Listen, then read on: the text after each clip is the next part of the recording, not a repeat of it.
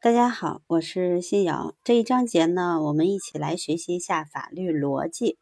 法律逻辑就是适用法律的逻辑，它是法官、检察官或律师将一般法律规定适用于具体案件过程中，形成判断结论、论证判决之所以正当或不正当的一种技术手段或方法论。法律逻辑关心的核心问题是法律推理。从实践上讲，适用法律的过程，也就是法律判断的形成过程。这一过程是以法官为代表的法律职业者，根据一般的法律规范，对具体案件进行判断和得出结论的过程。它既是一种实践性的技术操作活动，也是一种复杂的思维活动。一般而言，法律判断只有在符合客观性、公正性的前提下。其结论的正当性才会被广泛接受。当法律逻辑与法律职业活动联系在一起时，法律逻辑在更多情况下实际上是作为法律人的一种思维方式被予以讨论的。在法律适用中，当法律职业者能够正确认定案件事实、准确适用法律时，其关于法律问题的判断才可能是正当的。而正确认定案件事实和准确适用法律，并不是一件非常容易的事情。它至少涉及三个基本问题：一、确认事实；二、发现法律；三、将事实归置于法律规范之下作出判断。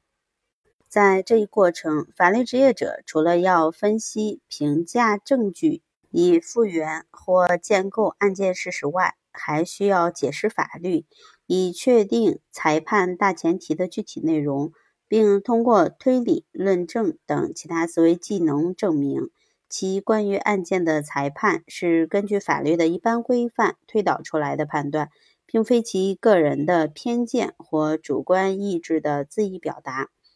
由此可见，法律判断形成的过程不简单是一个运用形式逻辑进行推理的活动。其中关于法律是什么以及内容的正当与否的评价，关于在法律存在漏洞的情况下，裁判大前提如何确定，以及现有证据不足以复原事实的情况下如何判断等问题，都使传统的以法裁判的观念受到来自不同方面的挑战。法律逻辑问题，因此。从一个关注具体案件裁判结论正当性的问题，转而成为人们关切法律家进行法律裁判的一个基本思维方式问题。接着，我们来看一下法律实施中的法律逻辑，主要表现在一，形式逻辑是法律思维的基本方法，逻辑是法律思维的重要工具。形式逻辑的规则是法律思维的基本方法。现代社会的法律规范仍然主要是由行为模式和一定的法律后果联系起来的假设命题构成的，这就决定了法律的适用模式必将按照形式逻辑三段论的格式来进行。法律规则是大前提，法庭认定的事实是小前提。推理结论是法院裁判。在进行法律推理时，人们并非必须在刑事推理和辩证推理之间进行非此即彼的选择。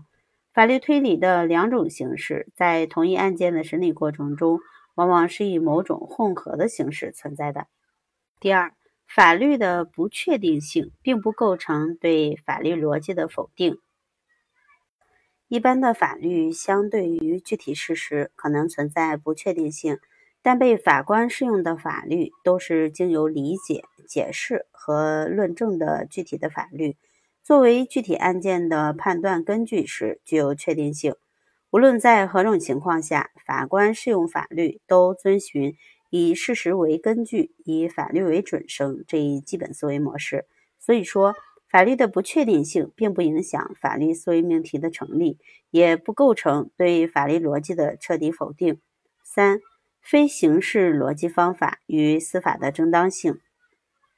适用法律中非刑事逻辑或者说实质推理，同样追求法律判断结论的确定性。所不同的是，实质推理的确定性主要不是由推理的形式有效性来决定的，而是由相同案件必须相同处理这一法治的基本原则决定的。根据这一原则，如果法律推理结论因人而异，不仅会损害法律的权威。而且还将使人们难以预测自己的行为后果，社会将因此趋于不稳定。因此，适用法律中的非刑事逻辑方法，并不必然会损害司法公正。